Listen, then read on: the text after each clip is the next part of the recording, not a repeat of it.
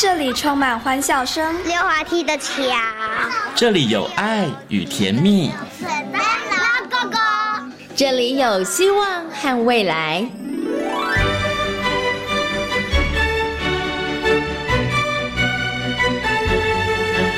遇见幸福幼儿园，遇见幸福幼，遇见幸福幼，遇见幸福幼儿园。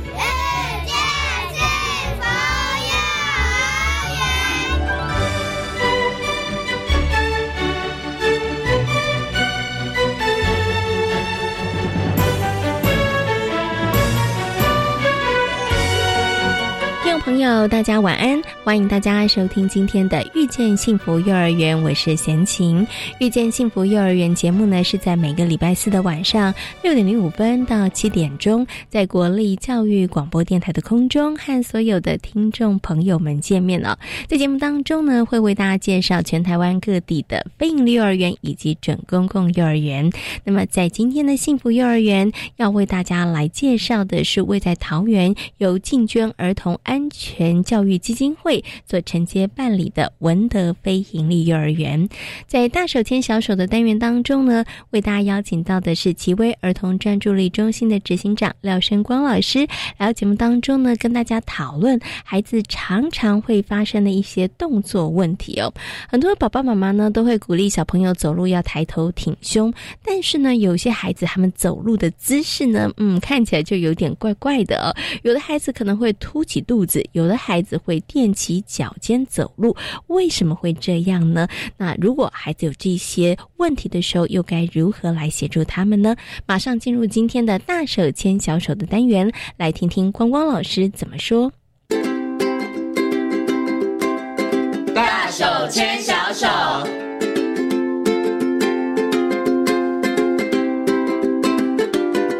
这是教育广播电台，您现在所收听到的节目呢是遇见幸福幼儿园，我是贤琴。接下来呢，在节目当中呢，要进行的单元呢是大手牵小手。那么在今天大手牵小手的单元当中呢，为大家邀请到的是几位儿童专注力中心的执行长廖生光老师。光光老师来到节目当中，跟所有听众朋友进行分享。Hello，光光老师你好，各位听众大家好。我想请问光光老师一个问题，光光老师啊，你会不会因为那个职业病的关系，所以看到小朋友走在路上的时候，会很认真仔细看小朋友走路的姿势啊？呃，当然就是，呃，不止看小朋友，连大人都看。所以你都会看，你可以说，哎，这个姿势走路不太正确，或者是这个有哪里歪了？哦，这是跟哪一段肌肉出现了问题？啊，是，就是因为平常都需要分析嘛，是，所以看小孩子在走路的时候，都会不自主的，就是会特别看一下。对，哎，其实我也会看一下小朋友走路，因为有些小朋友走路姿势真的还蛮。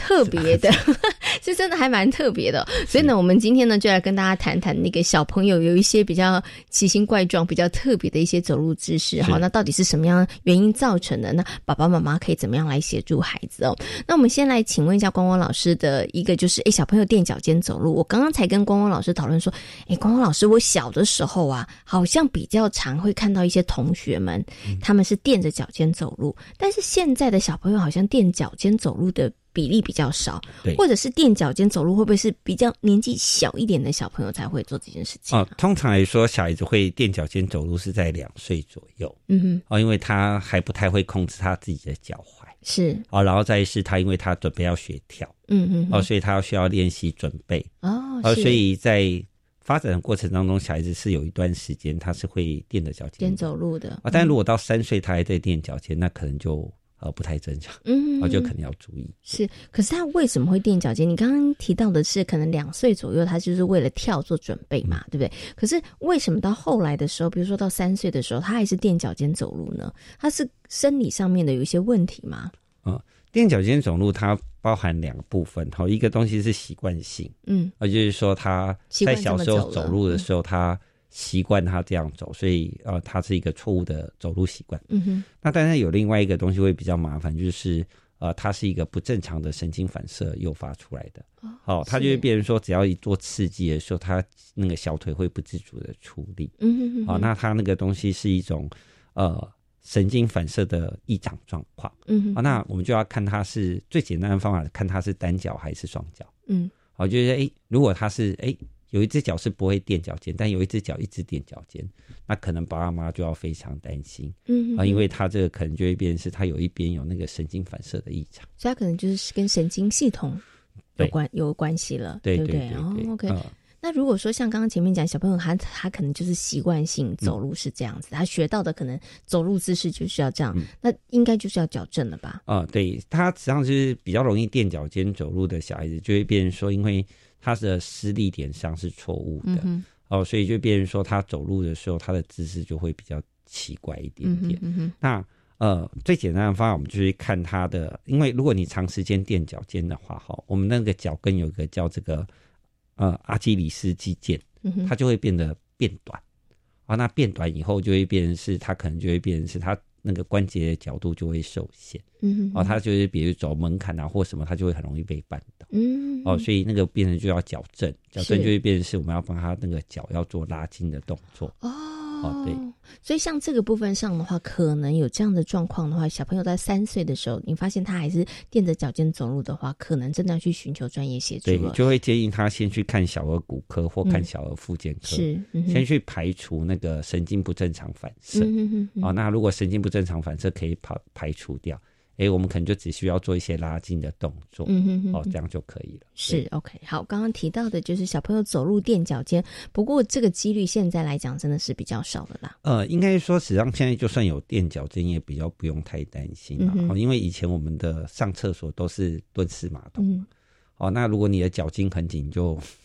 你就没办法蹲，对，所以在以前的确等到国小的时候就会影响到他哦，上学的时候就会影响到他跟上厕所生活自理这个部分。好，但是因为现在学校大部分都有坐式马桶，嗯，哦，所以就算有这个问题，实际上可能我们就是鞋子啊做一些调整，帮他拉筋，基本上来说就可以调整。嗯哼，OK。可是刚刚光光老师有提到这个蹲的问题，就让我想到，所以其实。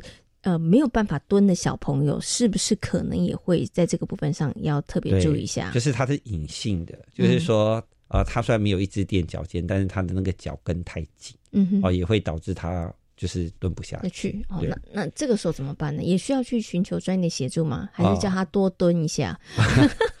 就是呃，因为他大部分是因为脚跟那边的那个筋太紧，是哦，所以他实际上他要做的东西有点像是拉筋的动作。嗯哼，哦，那爸妈如果不确定要怎么做的话，我们还是建议就是先寻求专业协助，好，就像只是老师教一下你怎么做。嗯哼，啊，因为你硬拉的话，怕把小孩子筋拉坏了，对对，弄受伤。对对。可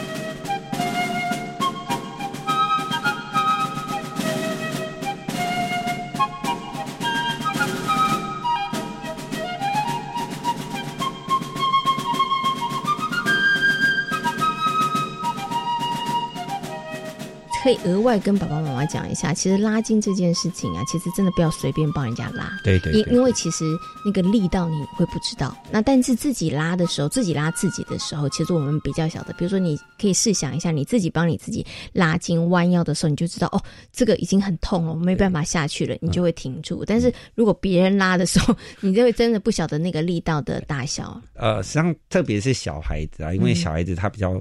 它比较柔软一点点，对你真的觉得 哎，怎么拉的很顺？可以可以拉的很顺，就把人家拉脱臼，他可能会受伤。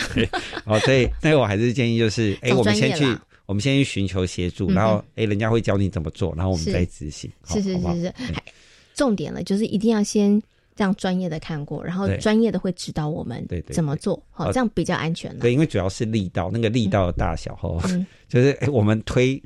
大人互相拉的力量跟拉小孩子太年纪不一样，让力量都不一样。对，OK，好，刚刚提到的呢，就是有关于小朋友可能筋啊太紧啊，还有这个垫脚尖走路的问题哦。那接下来呢，我们再请光光老师来谈谈小朋友另外一个哦，这个比例我觉得就很高了。嗯，我有观察过小朋友走路的时候凸肚子，这个比例真的超高的。然后呢，我觉得有些大人也很可爱，他每次都说：“哎呀，你的肚子怎么这么大？”很喜欢去拍小朋友的这个 肚子哈。我本来我以前都会想说：“哎，小朋友是不是因为吃太多了，然后所以那个肚子圆滚滚的，然后这么明显？”后来才发现说：“哎，其实不是的，应该是跟他一个姿势不太。”正确有关系哈，所以想请问一下光光老师，为什么小朋友走路的时候就跟老头一样，那个肚子会往前凸呢？哦，通常来说现在是这样，就是说有些小孩子看起来就是哎肚子特别大，嗯哼，或者是说他的上半身看起来是特别的短，嗯哼，哦，那实际上并不是因为他的那个身材比例有问题，啊，他主要是因为他的那个腰椎哦比较往前凸。哦，所以就导致他的那个肚子看起来特别大，嗯哼。哦，但是这种小孩很好玩，你躺着他肚子就变小，好，所以那个东西主要是他的那个腹部的肌肉耐力比较不够，好，没办法把他的身体撑住，好，那所以就会导致他就是站姿的时候，你会发现他那个整个肚子实际上是比较凸，他屁股比较翘，是，哦，那他整个重心实际上跟我们不一样，我们重心实际上放在我们的肚脐这边，那他的重心通常都是放在胸口。哦，所以在走路上的时候，你就会觉得比较特别，就是它有点像敲屁股的走路姿势，嗯，哦，就比较不好看一点。那这样子，如果长期下来，然后也没有去纠正它，会不会造成孩子的脊椎会有问题？哦，当然，他们脊椎侧弯啊，或者是脊椎受伤的风险就会比一般的小朋友高。嗯，OK，所以这个爸爸妈妈一定要注意哦。你不要想说，哎，小朋友走没关系啦，而且看起来很可爱哈，可是那不行哦。你因为刚刚讲，等到他的脊椎上有问题，脊椎这个侧弯呐，那这个脊椎有问题之后，其实它就会影响他整个的姿态，那也包含他生活的一些作息，其实都会产生一些影响哈。所以想请问一下光光老师，那如果小朋友真的走路会凸肚子怎么办？叫他们把肚子吸回去，可是很难呢。好，呃，这实际上主要的原因是这样。好，这个比较好玩一点是说，呃，最近凸柱子的小朋友变比较多，主要是因为呃，在生活经验中，它有两个东西是是哦，有应该说有三个东西是消失的。嗯，哦，第一个东西就是说，像以前小朋友哎，经常在我们在大概六到八个月的时候，小孩子会一直玩自己的脚，嗯，哦，他会想要吃自己的脚趾头。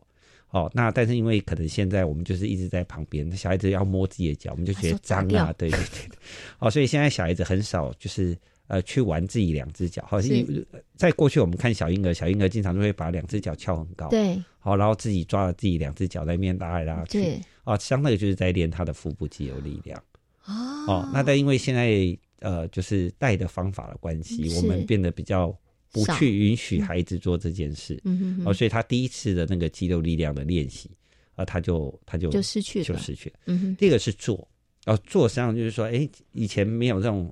呃，以前小孩子就是直接坐嘛，就是妈妈扶着他坐嘛，对不对？啊，那以前也没有什么餐椅啊，对不对？就把你放在餐椅。啊，那因为现在在喂孩子的习惯上，我们大量使用这个高脚椅的餐椅。嗯，对。哦，我因为我们不愿意让他下来。是。啊，但是坐餐椅的时候，那个餐椅就是很高，嗯，就等于算是把它架住啊。但是架住的过程当中碰到一个问题，实际上他需要用力。对他不是自己做，他像是。塞在里面，哦，所以他的那个肚子需要力量练习的机会也没有，也没有。那第三个运气又比较不好，就是哎，就是以前我们就是我们一定会有木马，每个小孩子一定有一个木马啊。我觉得你把它放在木马那边摇摇摇摇，对不对？对，在摇的过程当中，你就是练习肚子肌肉力量。那呃，现在就比较尴尬一点，就是说如果这三个都没有做过，我觉得你三个有做过任何一个都没问题。嗯哼，但如果刚好这个小朋友三个都没做过。那等到两岁他要走路的时候，一岁两岁要走路的时候，因为他这三个都错过了，他都没有练到，对他就会所谓的走路就会肚子会特别的大。哦，大概主要是这样。是 OK，好，所以就是小朋友小小的时候呢，玩脚不要阻止他，就让他玩，好不好？甚至还可以把他脚搬一，帮忙他一下哈。所以刚刚光老师有讲到有几个还蛮重要的阶段呐。好，然后像吃饭的时候，其实也不一定每一次都要坐高脚椅嘛。你如果是一般的，可能这个沙发上面或者是其他的椅子坐着，他就必须他要挺起来。对，你就让他坐在你的脚上就可以。对，因为他就要挺起来，要不然他就会摇来摇去的。好那也是训练他的这个腹部的肌。肌肉。好，那刚刚光光老师讲到，就是这个可能可以训练孩子腹部肌肉的这个三个部分，包含这个坐木马。但是我想请问一下光光老师，如果真的万一错过了，啊，现在真的已经是凸肚子了，嗯，怎么办呢？呃，没关系啊，就公园有摇马，大家都去摇摇。所以赶快这时候再来补救，还是有机会的。好，那如果是在医疗上，我们在做协助上，我们是故意让他坐在一个呃，我们叫做治疗球上面，就一个比较大的球。哦，我们会扶住他的屁股，让他做方形的动作，是，哦，让他故意在上面做弹跳。嗯，哦，那所以妈妈你们就是如果在家里，你们可以选择那个跳跳嘛。嗯。哦，就是撸迪，就是那种，就这样坐着，然后就抓住他两个耳朵，然后对让他跳，哦，那个也可以练到他的肚子力量，是，对，就是要额外的去把它练起来，哦，但是不是叫他缩小腹，缩小腹只有你跟他说的当下啊，对，他可以做到。啊，然后但是你不盯着他的时候，他就完全不会做到了，因为对。他来讲，为什么？因为那是他觉得他最舒服的一个走路或坐的姿势，对，好，而且其实是不是？光老师越早发现，越早训练越好，因为你可能年纪再大一点的时候，其实叫小孩做其实更困难一点。啊，当然就是小小小孩比较好骗啊。是，啊等到五岁，你要再要他他做，基本上就很难。对啊，因为五岁的时候他有太多的事情哦，比如学业的东西，他需要花时间。他在体力方面的练习的兴趣就会渐渐减少。嗯 OK，所以那个小朋友走路的时候，爸爸妈妈可能真的要稍微关心一下哈。那如果已经有这方面的问题的话，可能我们就要加强训练喽。这个加强训练也不是真的叫你要怎么训练他啦，只是你可以让他多去从事可能相关的一些活动，比方讲像跳跳马啦，这也是一个很好的这个活动。但是更重要的事情是，如果在孩子还小的。时候，可能爸爸妈妈能够训练孩子腹肌能力的这些机会，就千万千万不要错过了哈。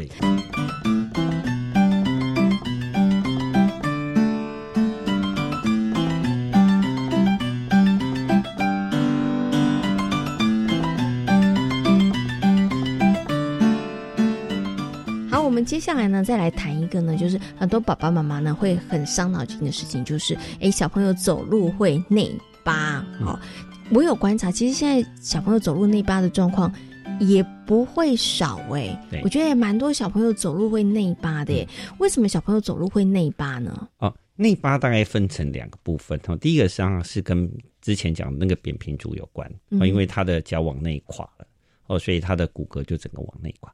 那第二个东西是大腿内转，也就是说，呃，我们的大腿，呃，我们踢毽子的那个动作，实际上大腿是外转。嗯哼，啊，但是如果我们反过来这个动作叫大腿内转，嗯哼，啊，那有一些小孩是因为那个大腿内转，哦，所以就导致他的那个会出现那个内八的情况。嗯哼，OK，好，那但是是什么样的原因造成他的那个大腿这个内转跟外转呢？哦，好，呃，通常是这样，小孩子实际上一开始出生的时候全部都是外八，嗯哼，哦，那等到开始要学走路的时候，他渐渐会变成正直，嗯，就变正的。哦，但是他开始要跑步以后，他就会开始变成比较内转，嗯，所以用外转内，哦对，就是他一开始是外八字，然后慢慢然后变正。然后再然后开始走走跑步，就会开始内转。是，然后等到四岁的时候，他又会再回到正。所以，他这个算是生理正常的一个发展。啊，对对对，对不对？就等于他在学习的过程里头，他其实可能你真的会需要去做一些这样子的一个调整。对，他的动态，他是动态的做一些调整。是，那转不回来的原因是什么？那等到四岁之后，四岁之后，如果他还是比较内转，是，那他就会变得很容易。跑步的时候膝盖会碰在一起，是啊，所以就会变成这个会比较担心，就是如果他过度内转的话，他就会变得很容易跌倒。哦，哦，对，那在排除跌倒这件事，基本上是还好的。嗯啊，就比如说这个小孩子内八很严重，但是他都不跑步，那基本上也没什么问题。好，但是内八他转不回来的原因是什么？转不回来的原因是因为跟生活作息习惯有关吗？哦，就是大概两个东西，第一个就是他经常 W sitting。我觉得他太喜欢跪坐，跪坐，对不对？哦，那因为他跪坐的原因，就是他喜欢跪坐，所以导致他的那个大腿已经习惯往内转。是哦，所以他在走路的时候就没办法翻正。嗯哼。那第二个东西是那个大腿的外展肌群，呃，就是呃，我们我们站直，我们把脚往呃右边或往左边抬高，那个叫大腿的外展。好，大大腿的外展肌群力量不足。嗯哼，哦，这两个都可能会导致小孩子比较容易出现这个内内八的状况。哦，OK，但目前我们碰到最多的都是因为这个小时候一直那个呃跪坐，是哦，所以导致的那个姿势错误。嗯哼，对，小朋友跪坐呢，其实大家可能应该都有看过了，爸爸妈妈可能或者是家长都有看过。其实他坐起来就像那个 W 这个字这样子对，大人其实很难做到哦，但小朋友真的是轻而易举哈。所以，请问一下光光老师。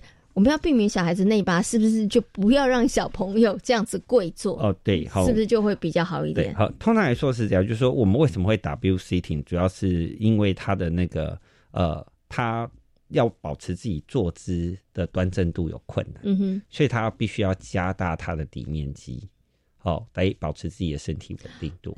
其实。可以这样讲嘛，也是孩子想要偷懒的一种方式，对对不 对？然后就让他不要那么费力，对，所以他就会把底面积加大，他就会比较轻松。是，好，嗯，那所以呃，最简单方法是加底面积，我们可以盘腿坐啊，嗯，哦，那你就鼓励他盘腿坐，因为盘腿坐不会不会有坏。啊，但是盘腿坐很累，因为盘腿坐的话，他就必须要腰杆挺直，对对对对，好，那所以就是你让他改成盘腿坐，基本上就 OK。那我们通常会建议爸爸妈妈，就是如果小孩子已经习惯 W 坐了，你就尽量让他不要坐地板，让他坐椅子。嗯。哦，那他渐渐就会改善。是，嗯哼，OK，好，所以第一要改的话，就是不要让小朋友做这个 W 跪坐就对了。对对对，OK。但是如果说孩子现在真的已经内八了，嗯，对，好，我我已经来不及了，前面那段还来不及。那个你没有听到节目，就小朋友已经做了，然后他现在已经变成是内八了，这个时候该怎么办呢？哦，这需要去找医师来矫正吗？呃，应该是说，实际上，如果我们在，比如说他现在已经内八，然后他现在是四岁。哦，这时候实际上我们可以让他练习骑脚踏车。我们在骑脚踏车的时候，那个大腿一定要往外转嘛，因为中间有一根杆子，所以他没办法内转。好，那第二个是可以练那个有点像是我们蹲蹲走路，呃，蹲在地板上走路。嗯，好，那也可以练到他的大腿肌肉力量。哦，是。好，那再来第二个就是有点像是螃蟹走路。嗯哼，好，就你假装是一只螃蟹。嗯，然后。是横着走，是啊，那横着走是不是我们那个大腿要练外展？对，我就是练这三个动作。OK，那这个三个动作对他来说都会都会是有帮助的，所以可以骑脚踏车。但如果已经等到七八岁了，哦，七八岁就会变得比较尴尬，他可能就变成是我们就要用绑带。就用那个弹性带，哦，去把它做那个我们叫做内八矫正，是。哦，它就是有点像是绑在我们的小腿，是。哦，然后把它往外拉，然后扣在我们的啊，就是绑个螺旋形的缠带，嗯，哦，然后固定在这个腰这边，嗯哼，哦，那那个都很痛苦了，哦，就是今天。你在脚上绑一条绳子，其实你它它就等于是靠外界的这个力量，让它的这个角度上面去做一些调整。可是我想请问一下光光老师，为什么七八岁的时候他没有办法？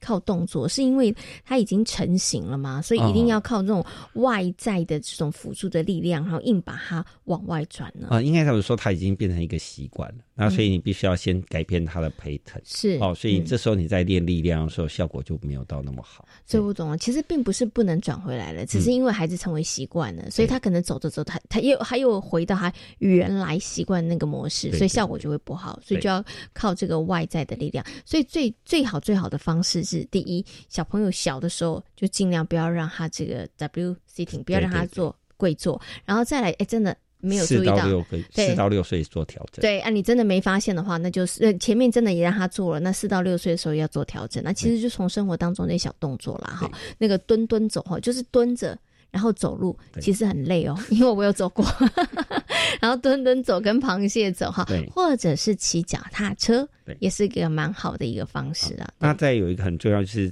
这种小朋友就是不建议滑那个呃，我们讲说滑板车。哎，为什么呢？啊，因为滑板车实际上我们在牵的时候，我们是一只脚站在上面，另外一只脚是在地板上滑。嗯，但我们在滑的那个动作上是内转的姿势哦，所以你会诱发它更内转。是 OK，好，所以这个是特别提醒的。如果是内八的小朋友的话。也不是一辈子都不能骑滑板车了啦，就是先把它矫正，矫正回来之后，然后再去骑滑板车比较好。会他滑板车可以滑的比一般人好。因为他很内转。是是是，可是就很怕他觉得自己滑的很好，他要继续滑。你知道这个可能就会让他内转的更厉害了，因为他的内转肌群比外转肌群 好非常多。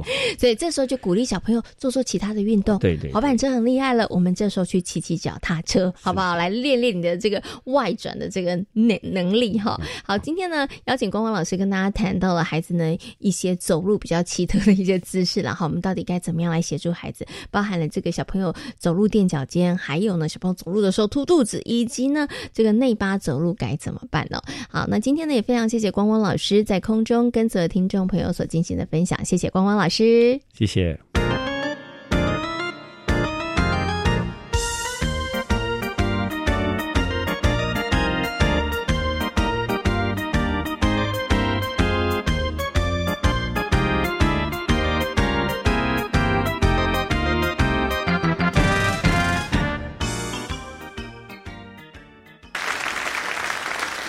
位听众朋友们，大家好，我是超级公民购的主持人苏格格苏明祥。想要了解生活法律知识、重大公共议题、人权公民新知、民主基础系列以及全国公民行动方案竞赛，请记得每周六下午三点零五分收听最优质的公民法治教育节目《超级公民购》哦。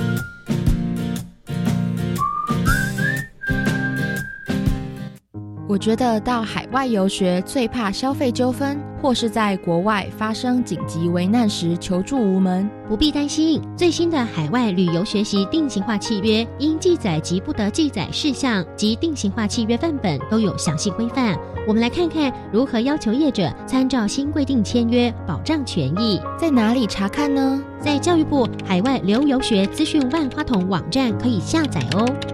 以上广告是由教育部提供。全民节水到店来，轻松节水三步骤。第一步，优先采用省水标章器材，养成良好的用水习惯，使用省水器材轻松省水。第二步，定期检查用水设备，确认用水设备不滴水，资源不浪费。第三步，水资源再利用，动手做回收，减少自来水用量。节约用水不分你我，让行动不只是口号。以上广告由经济部水利署提供。台湾弦乐团，我们都在教育广播电台。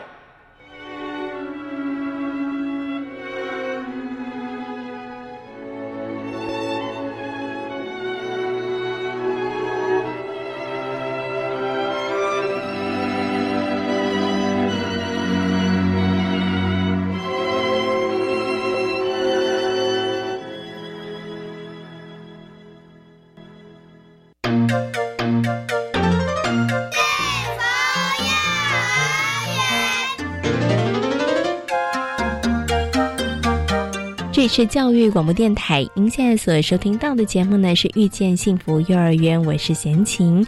接下来呢，在节目当中要进行的单元呢是幸福幼儿园。今天的幸福幼儿园要为大家来介绍的是文德非营利幼儿园。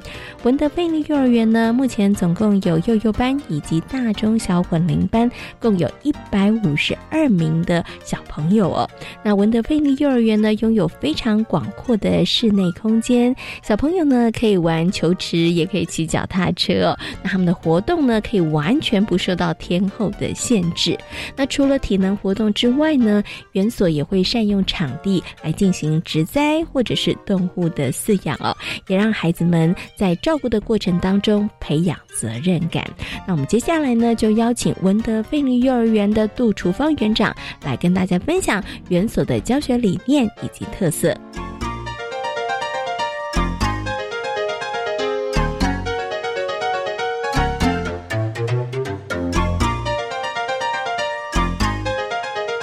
Hello，园长您好，你好，大家好。是，我想呢，是不是可以先请我们的园长先跟大家稍微来介绍一下文德贝尼幼儿园它成立的一个背景，好不好？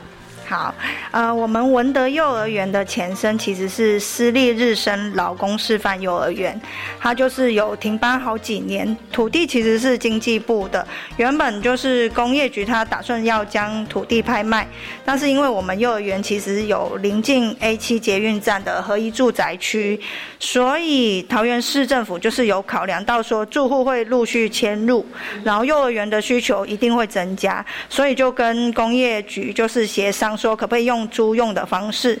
希望透过文德非营利幼儿园的成立，减轻这一代市民的一些育儿负担，让更多年轻的家庭可以选择定居在我们桃园。嗯，OK，对。所以刚刚其实园长有把这个成立的背景也跟大家说明一下。所以在文德飞鹰幼儿园的前身，它的确也是一个托儿所，也是一个幼儿园哈。只是中间呢有呃停业了一段这个时间。那的确哦，像贤琴来到这文德飞鹰幼儿园周遭，我有稍微绕了一下，哇，真的是住宅区，然后有非常非常多的这个住户哦。那文德飞鹰幼儿园呢，它其实跟呃之前贤琴在节目当中介绍的飞鹰幼儿园不太一样，因为它不是在国校，也不是在国中。也不是在李明活动中心，它真的就是一个独栋的，而且拥有自己独立的一个区域的园所哈。所以我想接下来是不是可以请园长，我们就我们园所真的是很棒的这个环境啊，跟大家稍微介绍一下好不好？好的，就是我们文德幼儿园，其实它就是独栋的建筑物，大概就是两层楼，有地下室也有顶楼。但是我们地下室就是没有做使用，可能就是储放一些教玩具。然后顶楼呃也没有开放给小朋友去使用啦，主要的空间可能就是像户外空间，就有前后院的部分，空间算比较小，我我觉得比较小，因为呃一般家长可能会觉得说户外空间要有操场。是啊，我们是就是单纯的呃一个户外空间，可能就是种种植物啊，还有养鱼啊、兔子，然后让小朋友去照顾。然后小朋友当然也可以在户外，就是进行像粉粉笔画啊、跳格子，或者是到前院玩小石坑的部分。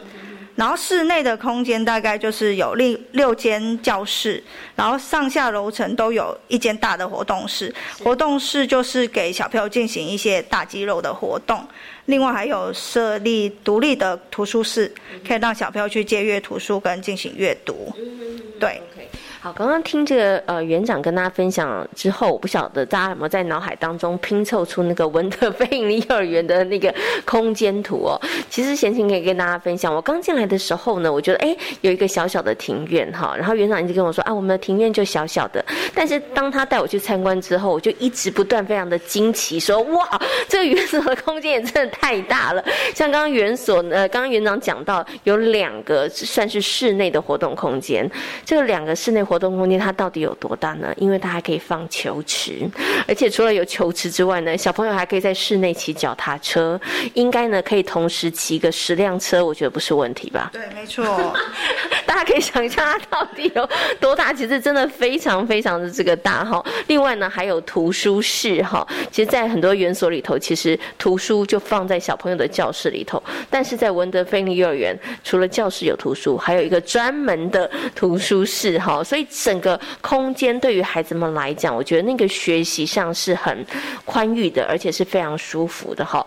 我刚刚提到的在室内的部分有一个球池，我要特别请园长来跟大家谈一下。我刚刚跟园长。说园长，我访问这么多园所，没有一个园所有球池的。我想是不是可以请园长跟大家谈一下，为什么特别会设置球池？因为也有也有一些家长，他们会有一点点担心，球池是孩子喜欢的，可他们也有点担心说，哎，这个球池哦，呃，像我访问过小儿科医生，他说球池其实比较容易会有细菌。好，可能会滋生啊，或者是可能小朋友鼻涕、口水 就留在这个球池里头。所以当时为什么温德贝幼儿园，我们其实在这样子的一个室内空间里头，诶，足够可以放一个球池，而我们也真的就在这个呃室内空间里头，让孩子们他们可以来玩呢。呃，其实我们当初就是有设置一个。比较是移动式的溜滑梯，然后如果光是溜滑梯，我们其实就是跟外面的罐头式的溜滑梯想说，哎，到底有什么不一样？然后我们要怎么样去规划，对小朋友来讲是最好的？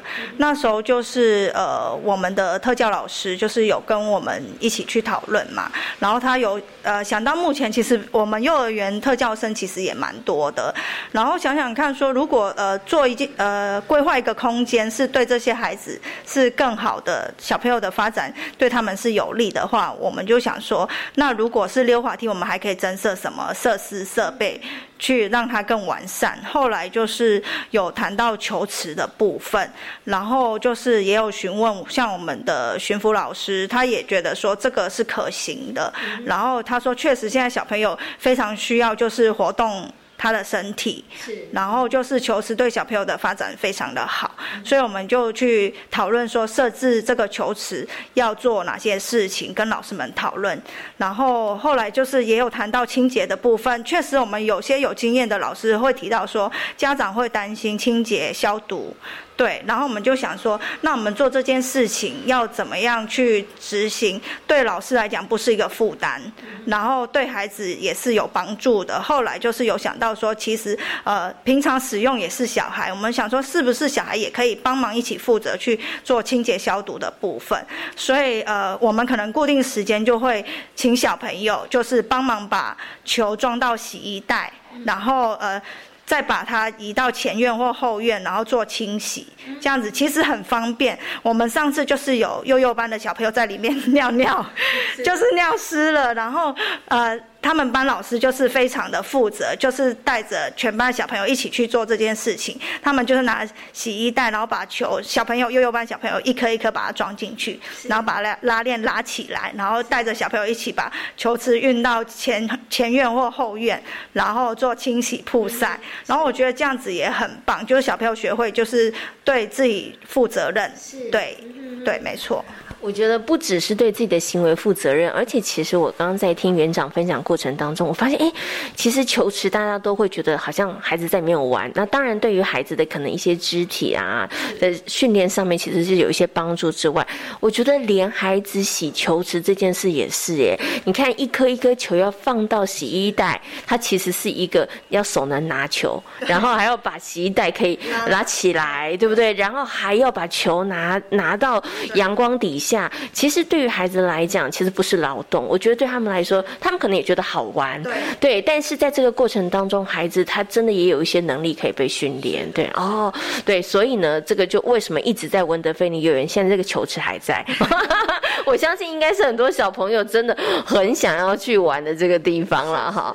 好，那文德菲尼幼儿园呢，我们刚刚呢有请园长稍微为大家介绍了，你会发现他们整个园所所在的位置哈，不管是室内的或是。室外虽然刚刚园长一直客气说我们只有两个小小的前庭跟后面的庭院，但是对于孩子来讲都是一个很棒的、很足够的这个空间。但是除此之外，其实我们还是会带着孩子到我们周边，因为我们周边也有很不错的资源，也有公园。是是，我们文德文德幼儿园其实就是在乐善里的住宅区里面，然后社区里面其实呃就是很完善的一些像呃。商店啊，便利商店、全联、早餐店、小吃店、宠物店、花店等等都有。然后当然也有我们就在旁边的文德公园，然后再走远一点，大概步行五到七分钟，应该可以到另外一个公园，叫做乐山公园。其实就是呃，社区的资源还蛮丰富的。如果走在十分钟以内，可以到达呃一个土地公庙，还有一个。显安岩祖师庙，然后这些其实都会成为我们就是主题的题材。对，像刚刚提到说公园的部分，我们之前也有老师是带着小朋友去呃文德公园跟乐善公园做探索。是是。对对，然后呃那时候小朋友就是有发现说，为什么文德公园就是没有人玩？为什么乐善公园会比较多人玩？他们会去探讨说，哎，原因是什么？然后去访问一些居民，说为什么你选择来乐善公园而不是文德公园？然后最后发现是因为文德公园。的器材比较老旧，是，然后破损了，可能就是没有修缮，然后于是小朋友又去拜访里长，然后就是询问里长说可不可以去呃调整一下文呃文德公园的一些器材，是，然后最后里长就是也很帮忙，他就是有争取到一些经费，然后帮我们做改善。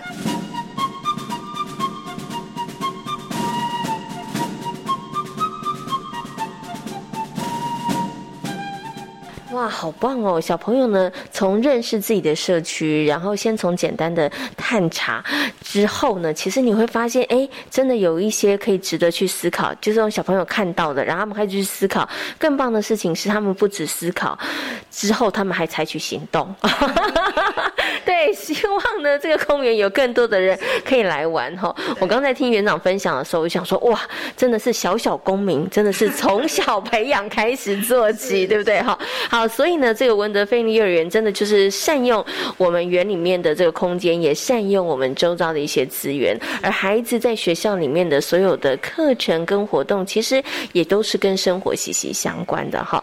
好，那其实呢，文德菲尼幼儿园呢，我们主要目前呢，也是以这个主题跟学习去为主哈，所以我想接下来呢，就要请园长跟大家分享啦，我们怎么样善用我们的这个空间、我们的环境、我们的资源，然后发展出一些课程哈。我想我们就先从空间来谈起好了哈，因为呢，文德菲利幼儿园的空间真的很大。我刚刚讲，除了在里面可以骑脚踏车之外，还可以做很多的活动哈。那像园长今天要跟大家介绍的，就是一个跟跳绳有关的主题课程活动。是，就是呃，这是一个中大班的主题活动，叫一起来跳绳。那时候主要是老师观察班上，就是有些小朋友就是对跳绳很有兴趣，可是很多小朋友就是没有办法成功跳出第一下，或者是他们喜欢拿着一些器材模仿跳绳的样子，所以老师就想说，可以借由这个跳绳的主题去提升小朋友跳绳的技巧跟协调能力，然后也培养他们运动的一些习惯。对，然后小朋友就是一开始借由他们分享平常自己跳绳遇到的问题，就是用讨论的方式去整理出跳绳的一些小秘诀。我记得其中有个问题是小朋友一直跳不好，然后其他人观察发现，他其实他跳不好的原因是他的服装不适合。哦，对，穿错衣服了。对，因为他穿的是帽 T，然后有帽子容易卡住跳绳，所以所以他们就是会讨论说，诶，那适合跳绳的服装是什么？对，那时候刚好就是呃，体育大学的大哥哥有来有有来我们学校这边做一些活动的呃，算是试教。是。对，然后他们就想说，哎，那我们是不是可以邀请这一位体育大学的大哥哥来分享一下，说运动的服装到底要穿怎样的才说适合的？对，所以那时候就是有邀请大哥哥来分享，然后他们也解决了服装的问题，这样子。然后再来还有一个问题，就是小孩跳绳的空间不适合，就是可能是呃他们透过平常的录影发现说，哎，他跳绳可能一直会被旁边的物品绊到，然后就影响他的跳绳，所以他们又去讨论说，适合跳绳的空间要找出安全的距离，不会被绳子打到，然后自己他们就是自己再去标示那个适合的位置。然后做贴线，然后让小朋友知道说，哎，跳绳要在这个框框里面才是就是最适合的，不会被旁边的东西打到。然后就是这样子，然后他们就是去讨论小秘诀，然后进行练习，对。然后过程中可能又会发现一些新的问题，对。然后可能再去全班一起讨论，然后实地去观察，然后修正再练习。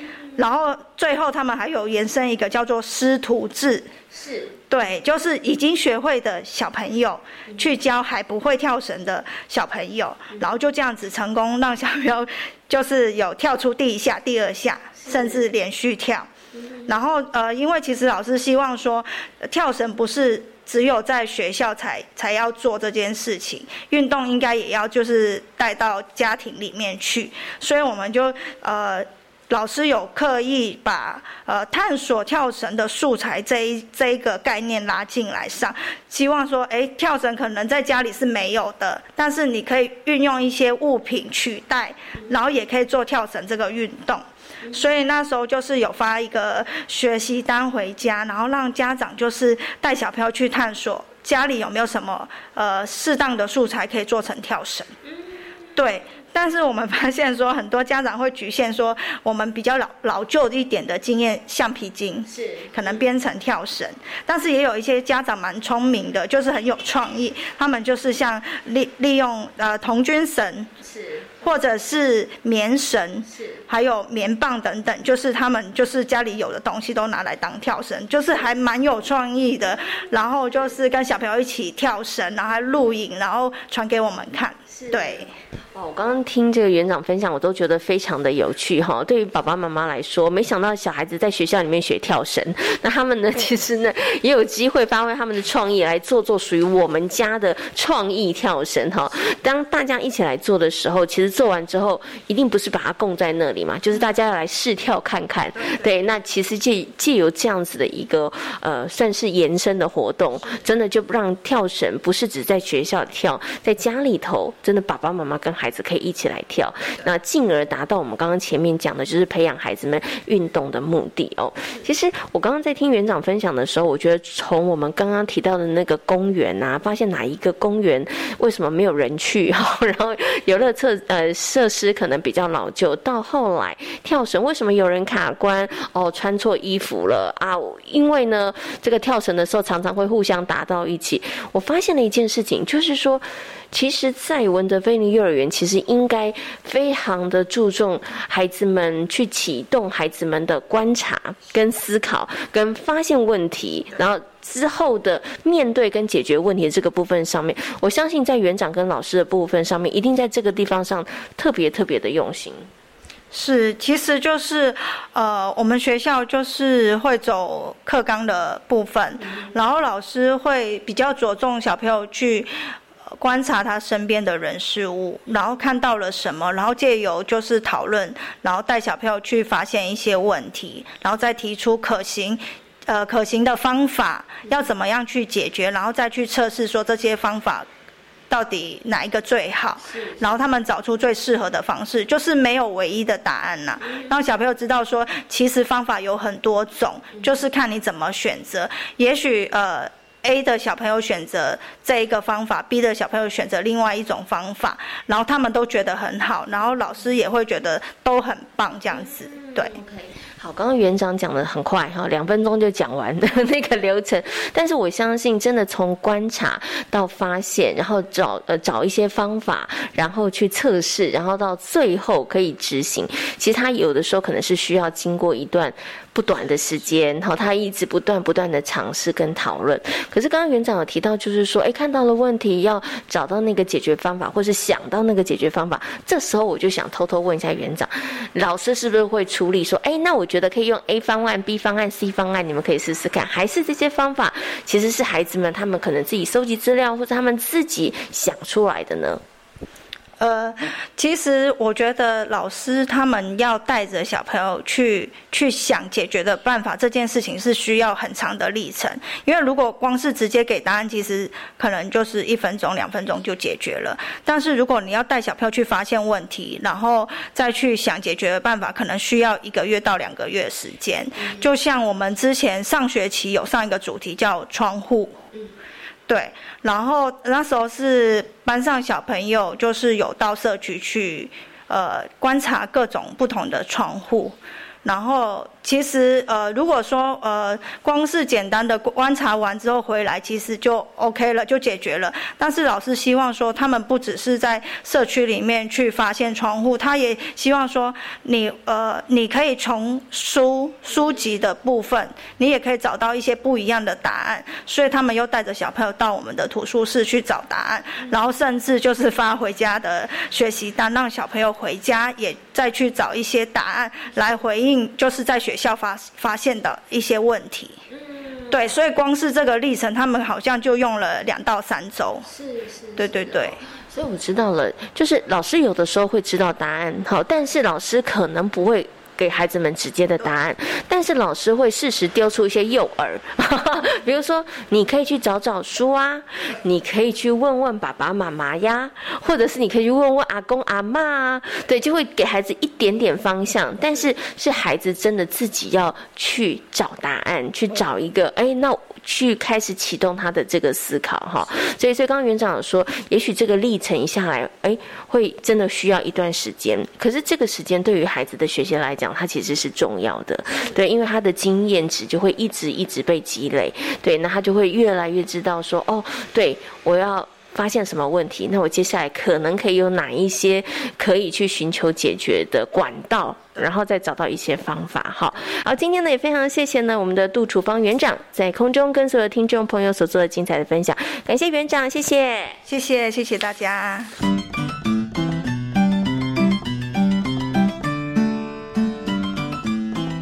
这里是教育广播电台，您现在所收听到的节目呢是遇见幸福幼儿园，我是贤琴。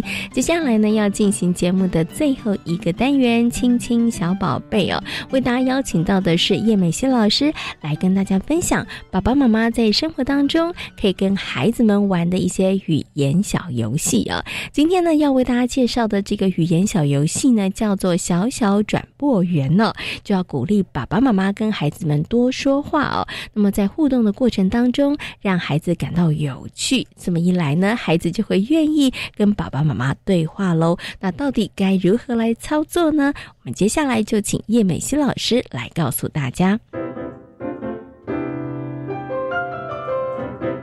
亲亲小宝贝，